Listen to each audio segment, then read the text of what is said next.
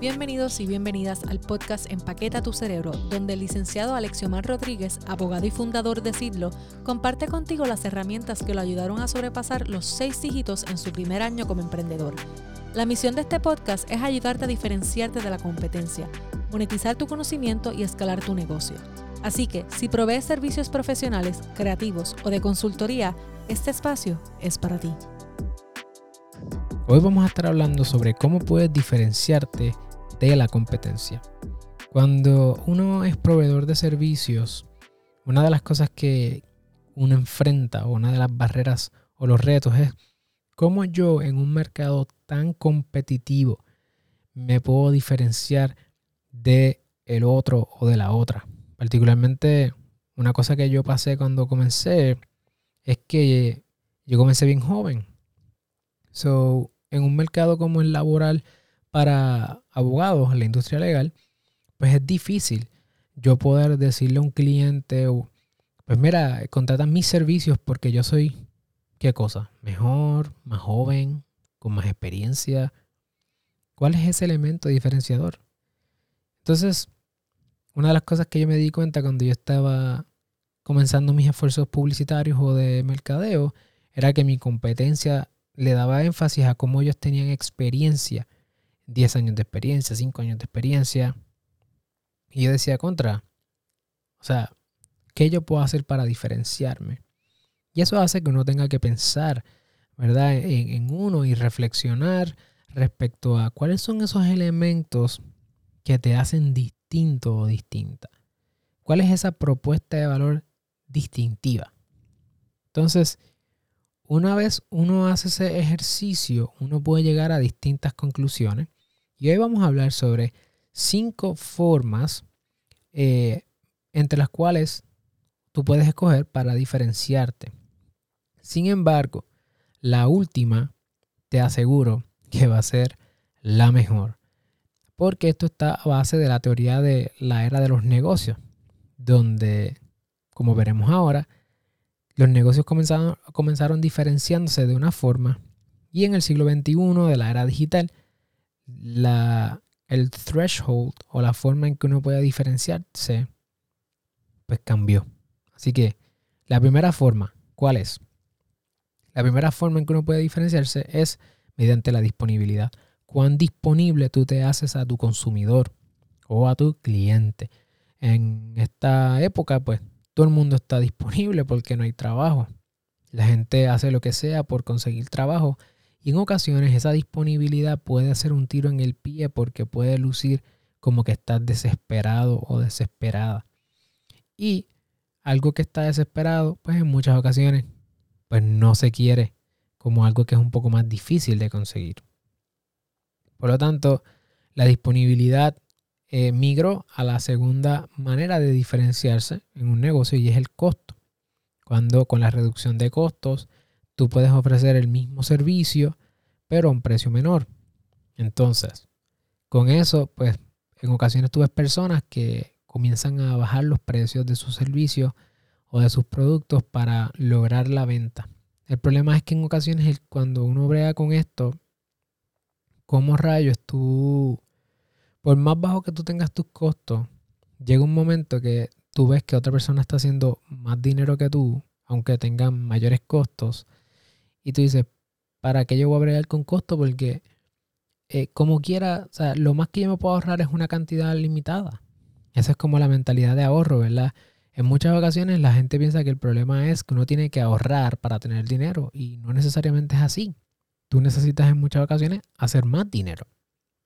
Entonces, la cuestión del costo, pues dependiendo de tu modelo de negocio, particularmente para personas que dan servicios de valor agregado, como tú, de alto valor agregado, que eres un profesional, que eres un creativo, que eres un consultor, debes asegurarte entonces de evitar la diferenciación a través del costo. Quizás el costo tiene más que ver con productos y físicos, ¿verdad? Por mayoría eso. En mi caso, te voy a ser bien sincero. Al principio yo comencé tratando de diferenciarme con costos por tener una oficina legal virtual donde tenía menos overhead, pero realmente me di cuenta que la gente estaba dispuesta a pagar el precio. X. Y si la gente está dispuesta a pagar por el precio X y ya tengo menos overhead que mi competencia, pues I might as well cobrar el precio que la gente está dispuesta a pagar en el mercado y pues tengo un surplus ahí de ganancia para poder seguir invirtiendo en mi negocio. Así que eso es algo que debes estar consciente. Por ejemplo, en el caso de las marcas, pues yo empecé casi regalando las marcas y me di cuenta que la gente estaba dispuesta a pagar más y más y más. Y fui subiendo el precio, fui subiendo el precio y logré tener el mismo precio que mi competencia y ya le pasé a mi competencia en precio porque las personas realmente pues están dispuestas a, pagar algo, ¿verdad? Ellos tienen un número en su mente y pues en este caso nosotros lo hacemos más rápido, más fácil que la competencia, supongo. Y como quiera, pues tenemos ahí ese dinero, ese surplus. Después vamos a hablar sobre cómo uno establece precios y eso, pero por lo menos el costo no es una mejor forma de uno diferenciarse. Número tres, calidad. Tú puedes dar la mejor calidad y cobrar por eso. Y diferenciarte de esa forma. Tú puedes decir, bueno, yo, ¿verdad? En cuanto a costo, y de hecho voy a dar un paso hacia atrás porque ¿cómo se ve eso en mercadeo? Pues eso se ve en disponibilidad. Tú puedes decir, nosotros estamos 24/7, todas las horas disponibles, los fines de semana, llegamos a tu casa, tú has visto eso. De hecho, pensándolo, al principio yo hacía eso, yo era como que, yo estoy disponible en cualquier hora, cuando tú quieras. Y un abogado me dijo, mira, deja eso, que las 8 de la noche es hora de dormir.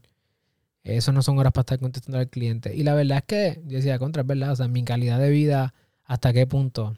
Llega un momento que no es sostenible. Al igual que el costo no es sostenible, porque decir yo tengo los precios más bajos, pues no necesariamente es lo más, la mejor forma. Eh, que esa sería la manera en que te estarías mercadeando. Tengo el mejor precio más barato. La número tres, la calidad, pues decir, tengo la mejor calidad. Tenemos, ah, que él vende más barato que yo porque es una porquería, pero el mío es el mejor. Eso es una forma de hacerlo. Lo que pasa es que en servicios, como tú valoras calidad. Eso es una de las cosas que, que, ¿verdad? que es un reto para los negocios que son a base de servicios. ¿Cómo tú estableces que tu calidad es mayor? Pues en muchas ocasiones yo lo que veo, te voy a dar el ejemplo de los abogados, que ahora mismo tengo aquí una campaña Facebook de frente, que los abogados se tiran fotos eh, posando, leyendo un libro, leyendo una laptop, haciendo como que están escribiendo. Y ellos juran, o la gente, ellos, ¿verdad? Y digo ellos en la general, la industria legal jura que los clientes se sienten más confiados en que ese sí me va a ayudar a mí. Y entonces me da gracia porque a nadie le importa. O sea, realmente a nadie le importa si tú tienes un buen traje o tienes t-shirt. La gente quiere que tú resuelvas un problema. Y a veces los abogados y los y distintos profesionales pues quieren decir todo lo que estudiaron y ah, yo saqué, de hecho yo vi un perfil los otros días que decía, estudié en tal lugar, tengo tal bachillerato, eh, con este Juris Doctor de Donson de Rayos, con tantas reválidas. Y mira, yo cometí ese error al principio y yo me di cuenta que eso no funciona, a la gente no le importa. A la gente no le importa si yo trabajé en el Tribunal Federal. La gente quiere saber que yo he hecho por otras personas. Y de esa manera es que distinguen mi calidad. Es dicen, la calidad de este, este cliente, de este abogado, de este profesional, de este CPA, de este diseñador, es, tiene, ¿cuál la correlación? Esa es la mentalidad del cliente o el consumidor con los clientes que ha representado. So, si Alexiomar ha representado, por ejemplo, a X rapero, que es la eminencia en la música cristiana, pues yo quiero que él sea mi abogado. Esa, es la manera en que los clientes piensan. Eh, no necesariamente que yo estudie en la UPR y que estudie economía y me gradué magna cum laude, eso hace ninguna, ninguna diferencia, para nada. Así que en cuanto a calidad, es difícil decir cómo mi calidad es mayor que la de otro, particularmente en las profesiones, que muchas cosas tienen que ver con arte, ¿verdad? Eh, tú puedes llegar a una misma conclusión de distintas maneras. Hay documentos legales que uno los ve y le da como que, diache, que es esta porquería. Pero es estéticamente, no significa que, la persona ha hecho mal trabajo.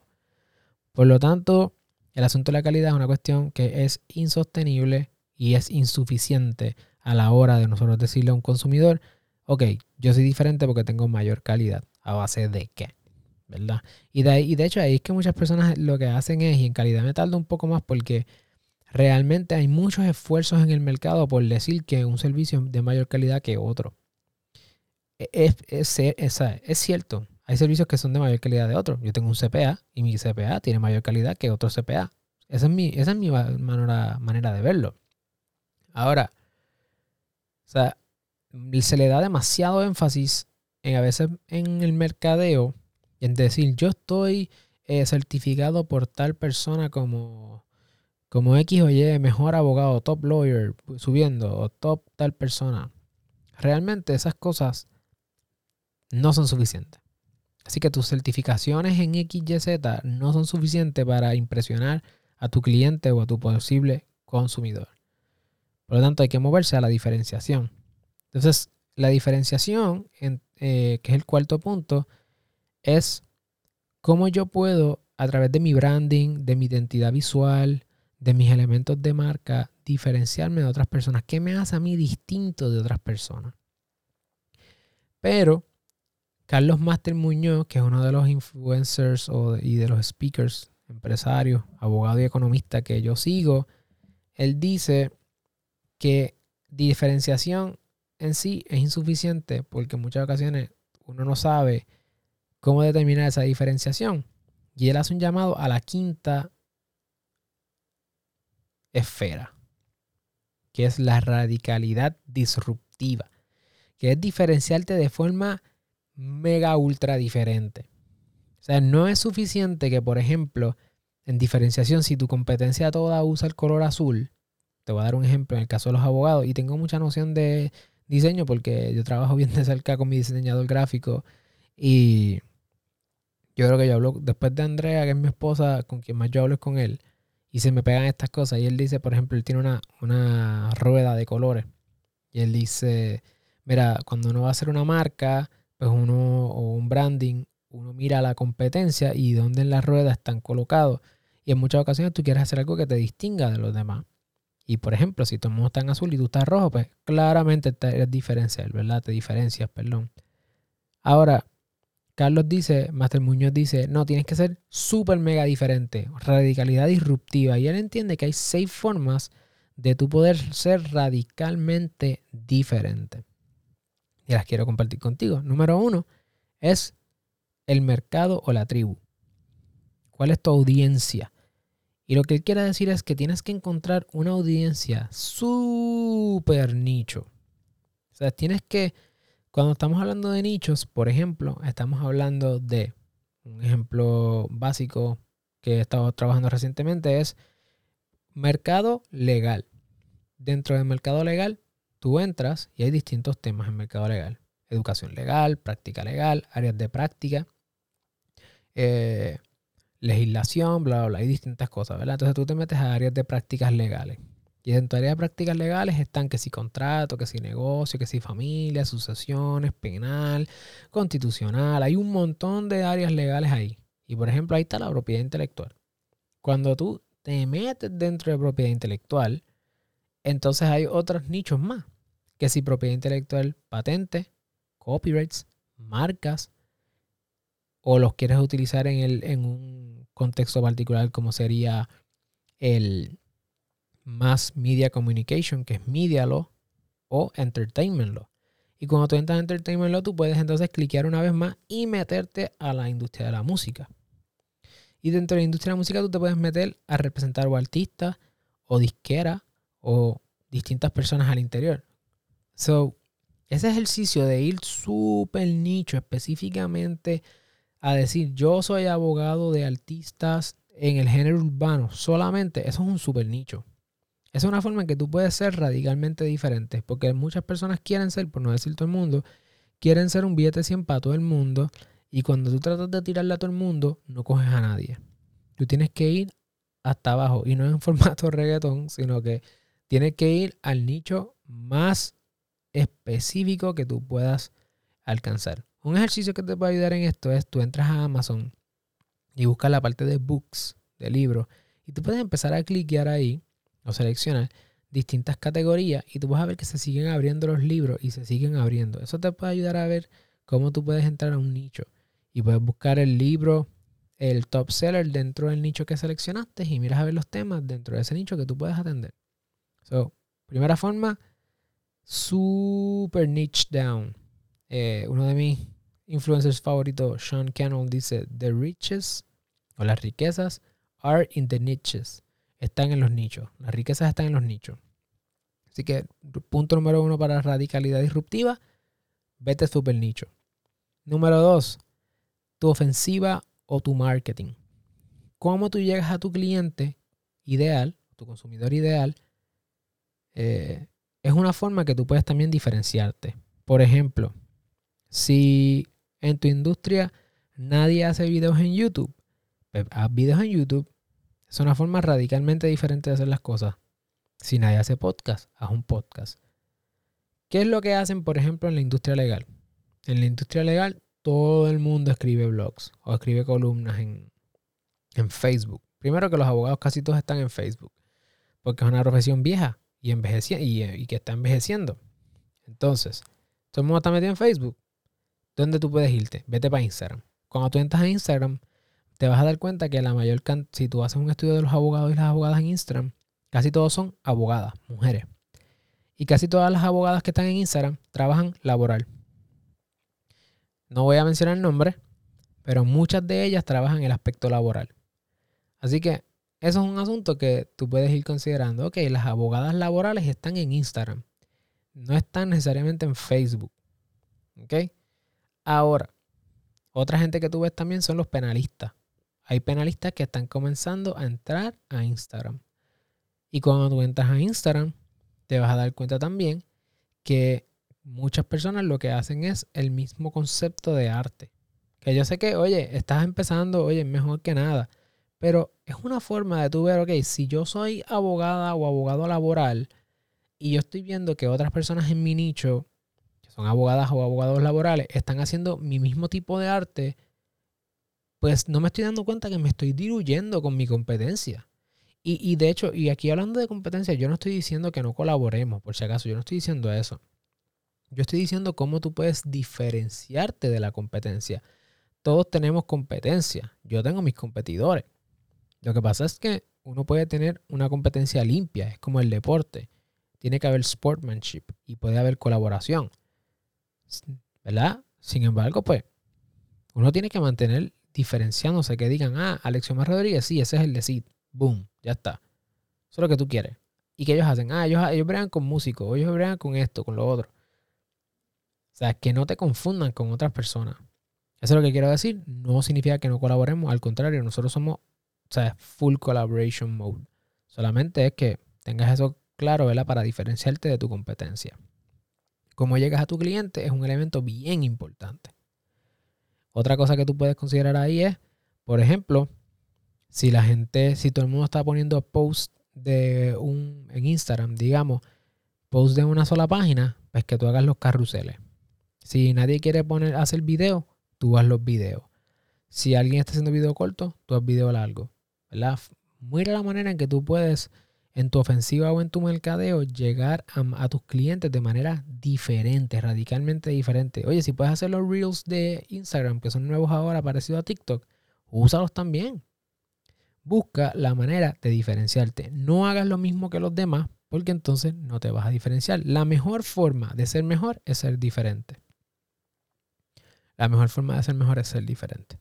Número tres, ¿cómo tú puedes ser radicalmente disruptivo en tu industria con tu oferta o producto.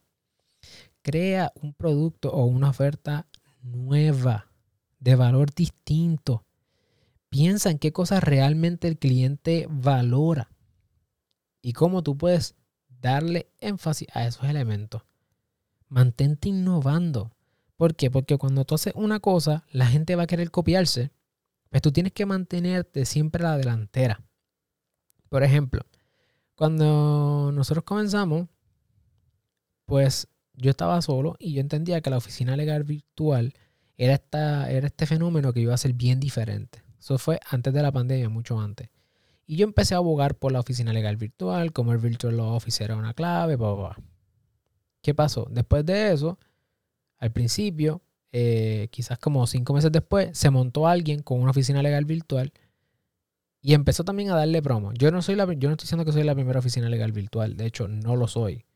Eh, simplemente es que en ese momento, pues, entramos a darle promo al asunto. Y se montó otra persona. Y yo estoy que juro casi que esa persona cogió mucho del copy que yo tenía cuando hice mi primera página y le dio copy-paste a su página web.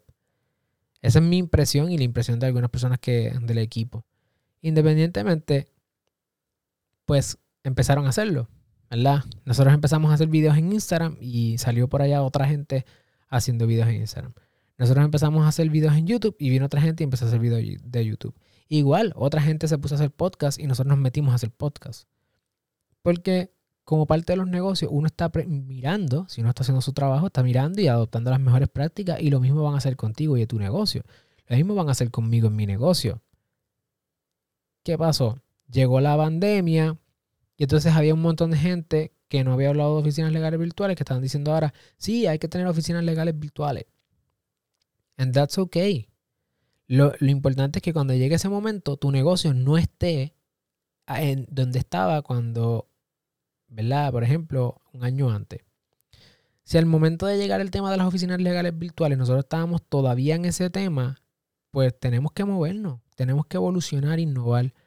Ahora mismo nosotros cuando llegó ese tema, ya nosotros estábamos en el tema de, ah, podemos vender contratos o modelos de contrato por una tienda online para poder escalar nuestro negocio. O vamos a hacer cursos. Vamos a hacer cursos para vender nuestro, nuestro, ¿verdad? el conocimiento. Vamos a hacer talleres presenciales. Cuando, cuando llegó esa, esa conversación, ya nosotros estábamos en otros proyectos.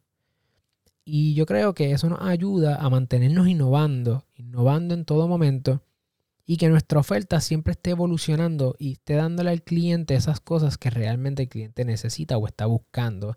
Y a las cosas que quizás antes nosotros teníamos, que, que pensábamos que nos hacían distintos, como ya no nos hacen tan distintos, pues we downplay them. ¿verdad? Decimos, ah, eso no es tan importante, lo más importante es esto nuevo. Entonces, te mantienes como líder en tu industria cambiando el juicio valorativo de tu consumidor y de tu cliente y dándole realmente lo que entiende. Nosotros nos dimos cuenta que, por ejemplo, el cliente no importaba tanto que fuera oficina legal virtual, lo que el cliente necesitaba era eh, que, por ejemplo, nosotros lo, educáramos. A ver, vamos a educarlo. Que nosotros le diéramos, el cliente no está buscando un contrato, el cliente está buscando paz mental en una transacción. A ver, vamos a, educarlo para que se sienta más cómodo y vamos a empoderarlo, DIY style, Do it yourself para que la persona dijera, ok, yo voy a comprar mi contrato, yo mismo lo voy a llenar, yo lo puedo hacer porque tengo la educación, bla, bla, bla, y lo empoderamos. Mientras el, abogado que está, ¿verdad? Que quizás en la curva de innovación está más atrás, está pensando, ah, me voy a ir virtual ahora. Parece, parece una cuestión, ¿verdad? A veces que dices, ¿cómo va a ser? Pero es así. Así que mantente siempre la delantera con tu oferta o tu producto. Número cuatro, cómo tú puedes ser radicalmente disruptivo en tu industria, tus servicios. Para esto, tienes que ser, tienes que estar dispuesto a hacer cosas extraordinarias. Tienes que dar la, milla extra, pero una cosa, o sea, la persona tiene que, que, volarle la cabeza. Sin embargo, yo tengo, esto lo sugiere Master Muñoz, pero yo tengo mi reserva porque hay un libro que se llama The Client Centered Law Firm eh, para la industria legal, donde dice que en ocasiones, eso lo escribió, creo que se llama John Newton, el fundador de Clio, que es un case management software, que es una tecnología que se utiliza en la industria legal en Estados Unidos. Nosotros utilizamos ese sistema en el momento, al momento de grabar este episodio. Y una de las cosas que él dice es que en ocasiones hay que tener cuidado con eso porque cuando uno es super, quiere ser Superman o Superwoman, no necesariamente el consumidor está buscando eso es importante que sepas eso porque si el consumidor no está buscando eso, pues por más que tú hagas por él o por ella, no lo va a valorar. Así que estudia bien a tu consumidor, tu cliente ideal, para asegurarte que si vas a dar la milla extra, que realmente el cliente lo valore. Número 5. Tienes que definir tu razón de ser. Una forma que te va a hacer radicalmente diferente. Muchas personas saben qué es lo que hacen. Ah, nosotros hacemos esto. ¿Qué cosa? Eh, damos servicios legales. Muchas personas saben cómo lo hacen. En el caso de nosotros, nosotros no damos servicios legales, damos soluciones legales que nos distingue de la competencia. ¿Y cómo lo haces? Pues hay personas que dicen, bueno, pues yo vendo mis servicios por hora o por suscripción o bla, bla, bla, o tarifa fija. Nosotros hacemos distintas maneras de dar soluciones legales. ¿Cómo? Pues lo hacemos con productos legales, cursos legales, educación gratis, eh, servicios por hora, suscripción, hay distintas maneras y estamos en plena evolución buscando otras maneras de hacerlo. Pero muy pocos negocios saben por qué lo hacen. O sea, muy pocos negocios saben por qué lo hacen. El, ese llamado why. ¿Por qué tú haces lo que haces? Y he escuchado a muchas personas en el ecosistema empresarial decir, la gente no compra lo que tú haces, la gente compra por qué tú lo haces. Por lo tanto, tienes que definir tu por qué. Ese por qué te va a diferenciar de la competencia, porque tú vas a tener algo más allá, vas a tener un norte. Y si tú logras que las personas creen en que tú crees en ese norte, ¿verdad? People believe that you believe, te va a ayudar a poder entonces diferenciar y ser radicalmente diferente a otras personas. Ahí, por ejemplo, muchas personas dicen, eh, ah, nosotros, te voy a dar ejemplos de abogados que son los que yo veo todos los días. Nosotros eh, vamos a dar el mejor servicio. Bueno, yo esperaría que cualquier persona que me dé servicio a mí me dé el mejor servicio que pueda darme. Vamos a defenderte y estamos y amamos la justicia.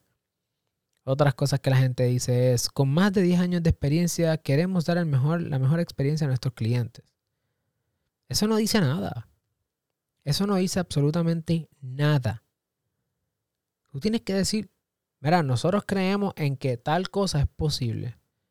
Este ejercicio, te voy a dar un ejemplo. Nosotros creemos yo estoy diciendo que es el mejor, pero es mejor que el de mucha gente que por ahí que no tiene.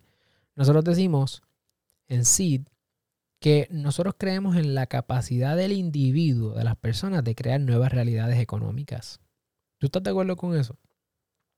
¿Tú estás de acuerdo que, claro que sí, si tú eres un emprendedor, una emprendedora, claro que tú entiendes que tú eres capaz de crear una nueva realidad económica para ti, para tu familia, tus comunidades, tu país, el mundo. Y por eso, porque creemos en eso, nosotros entonces ayudamos a emprendedores creativos y empresarios a qué? A montar, crecer y proteger sus negocios. ¿Y cómo? A través de soluciones legales de vanguardia. Ese es nuestro statement, nuestra razón de ser. Y eso tienes que tenerlo en el corazón, llevarlo en el corazón. Te lo dije de memoria, full, porque lo creemos, realmente lo creemos. Sabemos a quién le servimos, qué hacemos, cómo lo hacemos y sobre todas las cosas, por qué lo hacemos. Eso siempre está en evolución en muchas ocasiones, quiero decir, pero es parte integral de lo que tú eres. Y si la gente cree, tú vas a poder entonces poder, o sea, tú vas a poder, mala mía, vender y diferenciarte radicalmente de los demás. Pregúntale a, tu competencia, busca en su página web por qué ellos hacen lo que hacen. Y sabrá, y te vas a dar cuenta que no saben. Y por último, la quinta manera, y bueno, en este caso la sexta manera que tú puedes ser radicalmente disruptivo o bien diferente en tu mercado es a través de tu modelo de negocio. Y el modelo de negocio es una herramienta poderosísima. No hay duda que tu modelo de negocio tiene que tener tres elementos que son los que rigen este podcast y todos los episodios que vamos a estar hablando de ahora en adelante. Y es que tu modelo de negocio tiene que ser digital, tiene que ser automatizable y escalable. Si tú quieres tener un negocio que sobreviva post pandemia, post COVID, un negocio que sea a prueba de crisis, te estoy diciendo por experiencia propia que esos tres elementos lograron que sí triplicara ventas en medio de la pandemia. O sea, Estoy hablando de que servicios legales que la gente no valora en muchas ocasiones y te tengo que decir que es lamentable a veces ser abogado porque la gente no sabe el valor que tú estás eh, añadiendo con el costo de oportunidad que le evitas y otras cosas. Las personas no saben valorar. A pesar de eso, nosotros logramos incorporar estos tres elementos a nuestro modelo de negocio y, no, y nuestra capacidad todavía jamás y nunca. O sea, estamos como un 10% de lo que pudiéramos llegar a ser. Y yo estoy seguro que si tú incorporas estos tres elementos a tu modelo de negocio, como proveedor o proveedora de servicios creativos, profesionales o de consultoría, tú vas a lograr diferenciarte. Tienes que tener un modelo de negocio digital, automatizable y escalable. Y de eso vamos a estar hablando en los próximos episodios. Así que el llamado para esta semana es, piensa cómo tú puedes utilizar uno de estos elementos para comenzar a diferenciarte ya. si estás motivado, si estás motivada, si lo vas a hacer, si estás entusiasmado, entusiasmada porque sabes que lo que viene por ahí es grande, búscame en Instagram, taguéame a Alexiomar Rodríguez y usa el hashtag empaqueta tu cerebro. Que créeme que tu mundo y tu vida no será igual. Si te gustó este episodio, asegúrate de suscribirte, dejarnos un review en Apple Podcast y conectar con nosotros en las redes sociales. Hasta la próxima.